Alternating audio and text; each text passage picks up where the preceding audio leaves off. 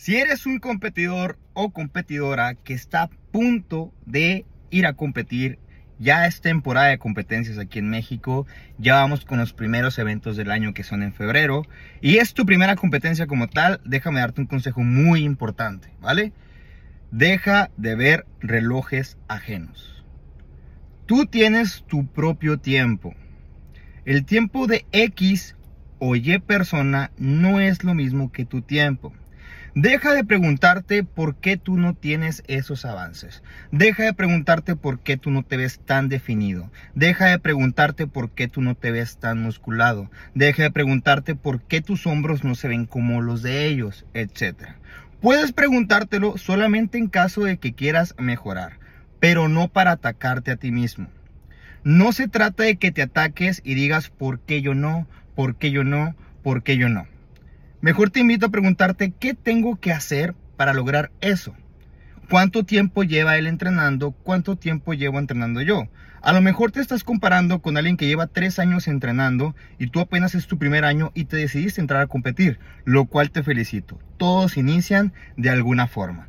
Pero no, no quieras compararte con alguien que lleva más experiencia que tú, que tiene más madurez muscular que tú, porque a fin de cuentas te vas a estrellar con pared. Y eso solamente va a causar que te desanimes, que te desmotives, que te ataques a ti mismo, bajes tu autoestima y a fin de cuentas caigas en algún tipo de depresión deportiva que suele pasar mucho después de competir. A lo que voy. Deja de compararte con otras personas que no seas tú mismo. Tú eres Ricardo. Deja de, deja de compararte con Juan. Juan es Juan, Ricardo es Ricardo. Y Ricardo tiene ciertos fallos musculares que a lo mejor Juan no tiene. Pero a lo mejor Juan tiene ciertos fallos musculares que a lo mejor Ricardo no tiene. Cada quien es su propia competencia. Sí es cierto, todos quieren ganar, todos quieren verse mejor y de eso se trata competir. ¿Vale? Ganar. Pero si eso te lleva a sentirte mal, a autojuzgarte, a hacerte menos, a lo mejor no estás viendo con un enfoque adecuado este deporte. Este deporte es muy bonito, este deporte es hermoso, este deporte es de mucho sacrificio, pero también es mucho mental, mucha agilidad mental, mucha madurez emocional, controlar tus emociones, controlar tu ansiedad y controlar el querer compararte con todo el mundo. La única comparación que tienes es tú. Tú compárate con el que eras hace 12 semanas hace 14 semanas, hace 25 semanas y cómo estás ahorita a punto de dos semanas de competir. Ese, esa es la verdadera comparación.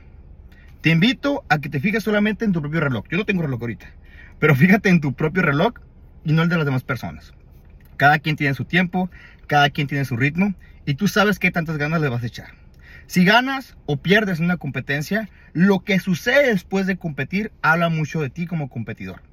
Si tomas el fracaso como una enseñanza para mejorar tu próxima competencia o tomas el fracaso para seguirte martirizando y, y seguirte haciendo sentir mal. Yo te invito a que elijas la primera opción, mejorar.